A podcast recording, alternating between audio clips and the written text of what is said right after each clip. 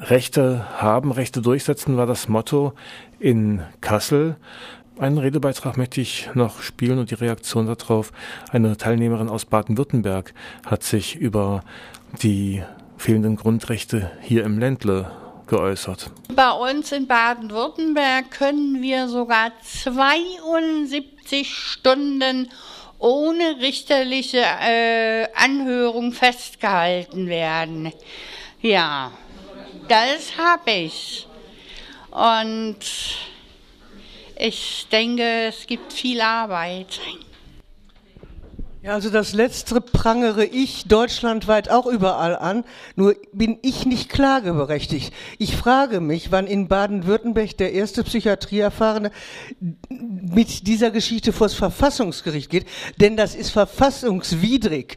Ne, das, die Verfassung sagt, maximal 24 Stunden, am Wochenende dürfen es auch mal 48 sein, aber dann muss derjenige, der gegen seinen Willen, egal wegen Straftat oder sonst was, festgehalten wird, den Richter, ein richterliches Gehör gehabt haben.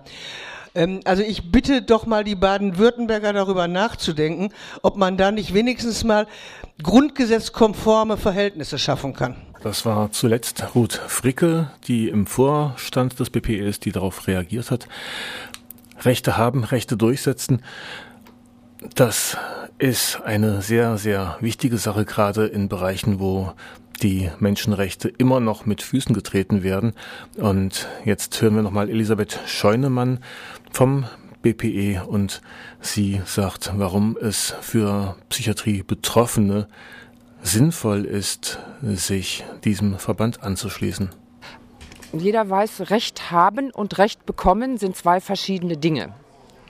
Und Recht bekommen hängt auch damit zusammen, dass diejenigen, die ihre Rechte für sich durchsetzen möchten, viele sein müssen und sich vernehmbar machen müssen und einfach durch die Menge auch ähm, in die Situation kommen, dass sie gehört werden.